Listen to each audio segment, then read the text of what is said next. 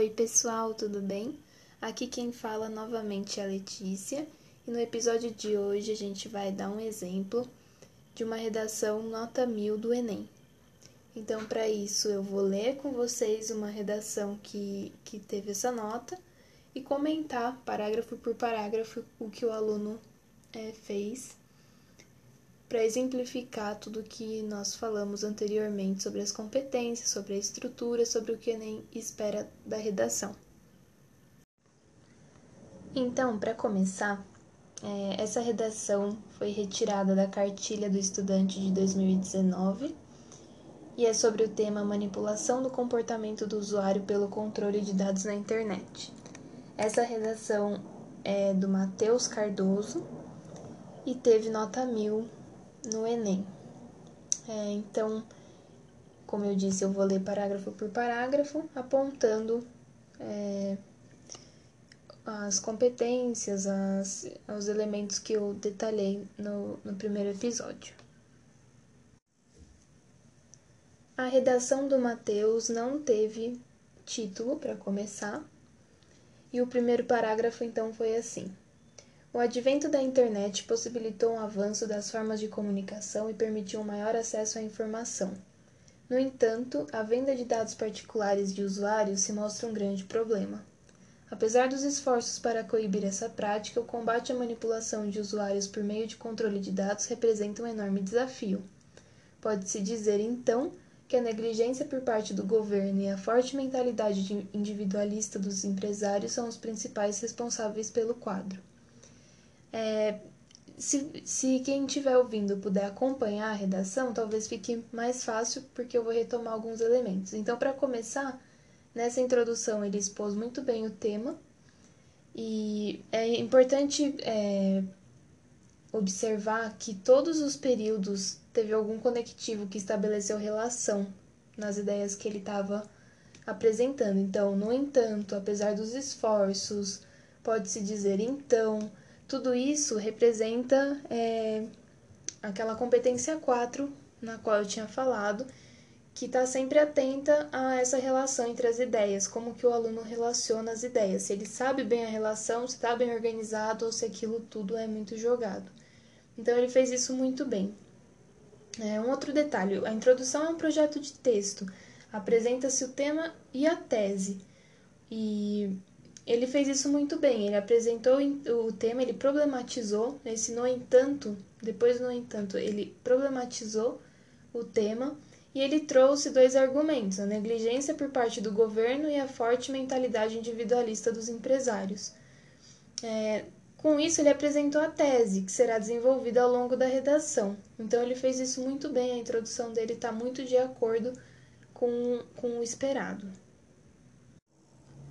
Agora, seria esperado também que ele falasse sobre esses dois argumentos ao longo do texto e depois concluísse com uma proposta de intervenção. Então, no segundo parágrafo, ele diz: em primeiro lugar, deve-se ressaltar a ausência de medidas governamentais para combater a venda de dados pessoais e a manipulação do comportamento nas redes. Segundo o pensador Thomas Hobbes, o Estado é responsável por garantir o bem-estar da população, entretanto, isso não ocorre no Brasil. Devido à falta de atuação das autoridades, grandes empresas sentem-se livres para invadir a privacidade dos usuários e vender informações pessoais para empresários que desejam direcionar suas propagandas.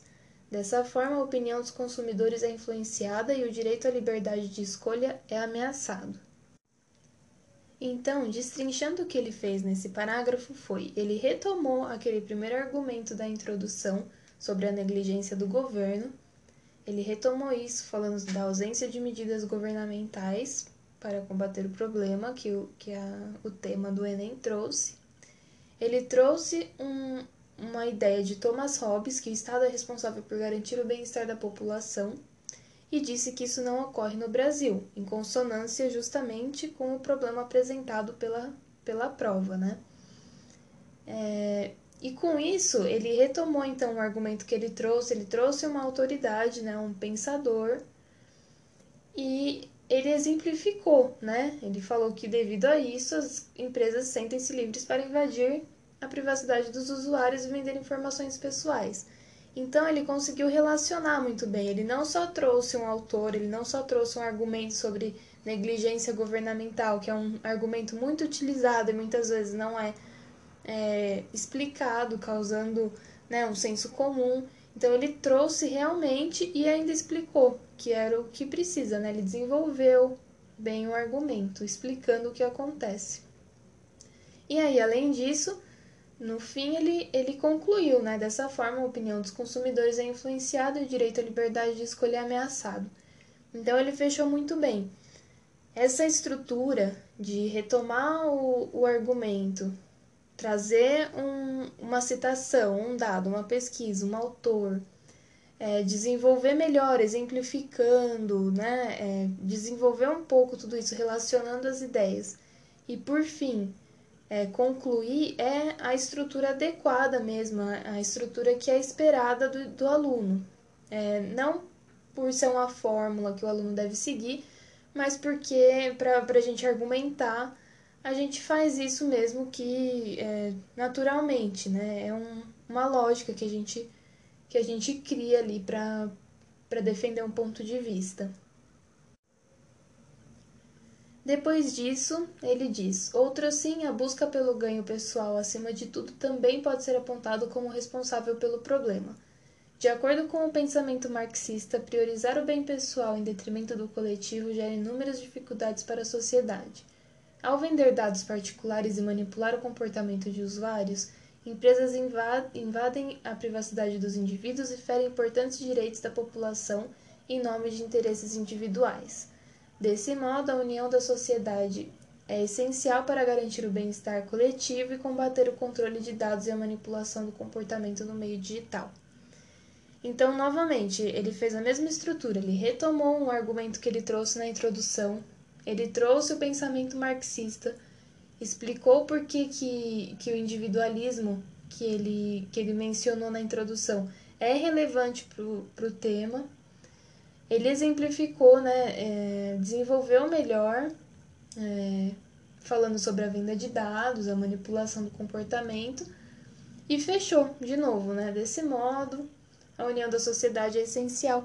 Então ele trouxe um argumento da, do governo mesmo, uma, uma esfera mais, né, mais ampla e uma, uma, um argumento que diz respeito ao indivíduo. Né? Então ele pegou realmente coisas é, complementares, né? argumentos complementares que, que realmente é, abarcam bastante do, dos, dos problemas que rodeiam esse tema. É, é importante a gente observar o como ele usa conectivos. Não tem um período que ele inicia sem conectivo, né? Ele sempre usa um conectivo, algum, algum ele sempre dá um jeito de relacionar essas ideias. Isso é muito importante para o Enem, isso é muito cobrado e os corretores ficam realmente bem atentos a isso. E, de novo, não por uma formulinha só que se deve ser seguida, mas porque é, tudo isso garante que o argumento esteja consistente, bem explicado, bem relacionado, a ponto do leitor entender exatamente o que o, que o, o, o autor do texto quis dizer. Agora, para concluir, ele fez uma proposta de intervenção muito boa com todos aqueles elementos que eu havia mencionado no episódio anterior então, para retomar, eu tinha dito que precisa ter um agente, ou seja, quem faz a ação, né, quem, quem realiza a proposta de intervenção, essa ação que é muito importante, o meio é, com o qual será feita essa ação, então qual o recurso que você vai utilizar, o efeito, né, porque se você realiza uma proposta de intervenção é com algum intuito, qual é? Tem que deixar claro. E tudo que der para acrescentar é bom. É, o Enem cobra pelo menos uma proposta de intervenção. Alguns alunos colocam um, outros colocam é, dois, né, duas propostas de intervenção. O Enem cobra apenas um, desde que esteja bem detalhado. Nesse caso, esse aluno colocou duas, é, como vocês vão ver na minha leitura. Então ele disse assim: infere-se, portanto, que assegurar a privacidade e a liberdade de escolha na internet é um grande desafio no Brasil. Sendo assim, o governo federal, como instância máxima de administração executiva, deve atuar em favor da população através da criação de leis que proíbam a venda de dados dos usuários, a fim de que as empresas que utilizam essa prática sejam punidas e a privacidade dos usuários seja assegurada. Além disso, a sociedade, como conjunto de indivíduos que compartilham valores culturais e sociais, deve atuar em conjunto e combater a manipulação e o controle de informações por meio de boicotes e campanhas de mobilização para que os empresários sintam-se pressionados para, pela população e sejam obrigados a abandonar a prática. Então ele resolveu é, os dois argumentos que ele trouxe. Ele problematizou de duas formas, falando do governo e do indivíduo, e ele propôs né, duas, duas coisas, um para o governo, outro para o indivíduo também. E foi muito bem completo, ele colocou todos os elementos que precisavam, então está adequado.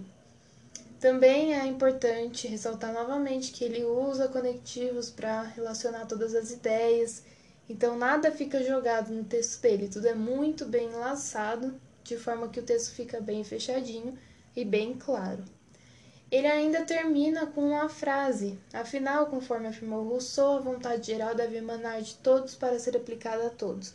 Isso não é nem, nem comum, mas ele fez e mesmo assim até para mostrar que essa estrutura que a gente tanto fala é flexível, não é uma, uma questão de fórmula que você deve seguir para tirar nota, mas é flexível, ele foi coerente, ele foi muito claro na argumentação dele, então ele colocou ali uma frase no final, solta, né, no último parágrafo, é só essa frase basicamente, mesmo assim a redação dele teve nota mil.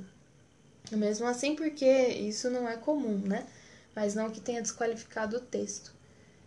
Então, é, essa foi uma, uma estrutura típica, assim, uma, uma, uma estrutura muito clara do que o Enem cobra. A, a escrita formal pela competência 2 está muito clara, o, o tema está super dentro, né? Ele, ele problematizou muito bem, trouxe argumentos relevantes, que é a competência 2 e 3. Ele colocou vários conectivos para relacionar as ideias, não deixou nenhuma ideia solta, o que corresponde à, à competência 4. E por fim, a competência 5, que é simplesmente a proposta de intervenção, ele fez de forma muito boa também. Então eu espero que a leitura dessa redação tenha ajudado a esclarecer alguns pontos falados anteriormente e que ainda serão falados nesse podcast. E espero que tenha facilitado.